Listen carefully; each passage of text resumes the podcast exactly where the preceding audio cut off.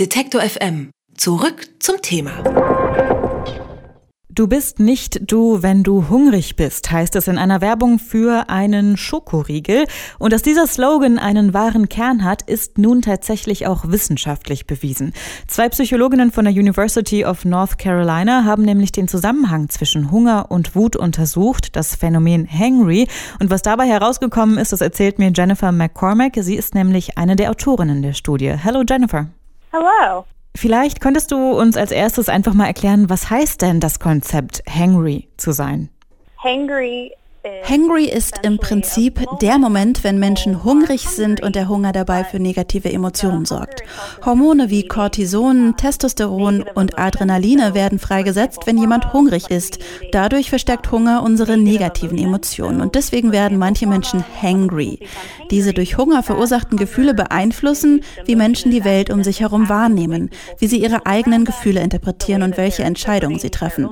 Wenn also jemand gereizt oder grummelig und gleichzeitig hungrig ist, nennen wir das hangry.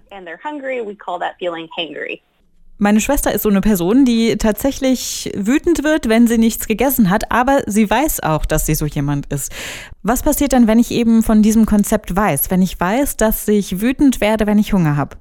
I love this question. So eine tolle Frage. Ich denke, sich dessen bewusst zu sein kann helfen, denn wenn du weißt, dass man hangry werden kann, kannst du bewusster darauf achten, wann du hangry wirst. Auch wenn verschiedene Personen sich ihrer Emotionen unterschiedlich stark bewusst sein können. Ich denke, Leute, die hungrig sind, sind anfälliger für negative Einflüsse.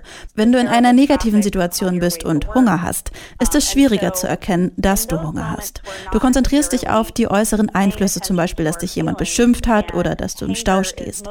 Weil wir in solchen Momenten nicht so sehr auf unsere Emotionen achten, ist es wahrscheinlicher, dass Hänger in diesen unbewussten Momenten auftritt. Aber wenn man wenigstens das Konzept Hänger kennt, ist es einfacher zu erkennen.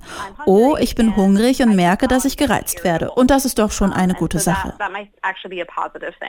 Wie habt ihr denn tatsächlich herausgefunden, dass es dieses Konzept gibt, dieses Hangry Sein? Wie seid ihr vorgegangen bei eurer Untersuchung? We ran three different. Wir haben drei verschiedene Studien durchgeführt. Bei den ersten beiden ging es darum herauszufinden, wann Menschen hangry werden. Macht Hunger immer und in allen Kontexten und Situationen hangry oder nur in bestimmten Situationen? In der letzten Studie haben wir uns die Achtsamkeit angeguckt, von der ich eben gesprochen habe. In den ersten beiden Studien haben wir einfach kognitive Versuche durchgeführt. Hungrige oder satte Personen sollten sich emotionale Bilder anschauen. Diese Bilder waren entweder negativ, positiv oder neutral konnotiert. Nachdem sie sich das Bild angeguckt hatten, sollten die Testpersonen chinesische Schriftzeichen bewerten. Wir haben ihnen gesagt, dass das Schriftzeichen nichts mit dem vorangegangenen Bild zu tun hat und sie gebeten, uns zu sagen, was das Symbol ihrer Meinung nach bedeutet. Der Grund, warum man in der Psychologie solche Tests verwendet, ist, weil man mit ihnen unbewusste oder weniger bewusste Prozesse messen kann, denn die emotionalen Bilder können die Bewertung der Schriftzeichen beeinflussen, ohne dass sich die Probanden dessen bewusst wären. Wir haben herausgefunden, dass hungrige hungrige Personen nur dann von den satten Personen abgewichen sind, wenn sie vorher ein negatives Bild gezeigt bekamen, nicht bei positiven oder neutralen Bildern.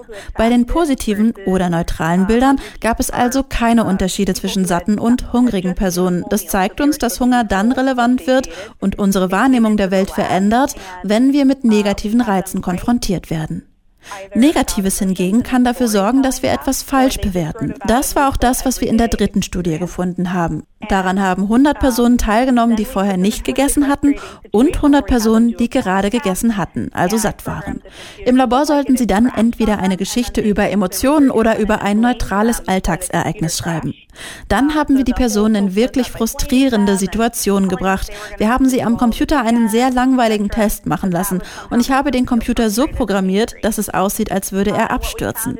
Dann kam ein Forscher rein und hat den Probanden die Schuld an dem Absturz gegeben und ihnen gesagt, sie müssten den ganzen Test noch einmal machen. Wir haben gehofft, dass wir dadurch dafür sorgen, dass die Probanden frustriert oder sauer werden. Dabei haben wir herausgefunden, dass hungrige Probanden, die gerade über ein neutrales Alltagsereignis geschrieben hatten, also im Vorfeld nicht extra über Emotionen nachgedacht hatten, die einzigen waren, bei denen sich die Emotionen wirklich signifikant verändert haben. Ganz im Gegensatz zu den satten Leuten oder den Hungrigen, die sich im Vorfeld mit ihren Emotionen beschäftigt haben. Das ist ziemlich cool, denn es bedeutet, dass einfach nur Hunger zu haben nicht zwangsläufig zu Hunger führt. Es kommt darauf an, ob du dich vorher oder währenddessen mit deinen Gefühlen beschäftigst. Das kann dir dann dabei helfen, nicht hangry zu werden. Wie kann ich denn die Ergebnisse eurer Untersuchung in mein tägliches Leben übersetzen? Also wenn ich jetzt wütend auf meinen Partner bin oder auf eine Freundin von mir, soll ich dann erst ein Sandwich essen oder vielleicht einen Schokoriegel? Was würdest du vorschlagen? Ich glaube, das Offensichtlichste ist, regelmäßig zu essen und auf seine Gesundheit zu achten. Wenn du also Lebensmittel mit hohem Brennwert isst, wie zum Beispiel Mandeln oder Nüsse, hilft das, deinen Blutzucker stabil zu halten und es passiert seltener, dass dein Blutzuckerspiegel plötzlich abfällt. Aber sagen wir mal, du bist schon hungrig, was kann man dann machen? Ich würde dir zwei Sachen raten. Erstens, wenn du hungrig bist, versuch dir die Situation angenehmer zu machen. Wenn du also im Stau stehst, mach dir schöne Musik an oder du sauer auf deinen Partner oder deine Partnerin bist, geh eine Runde spazieren. Solche Dinge können helfen.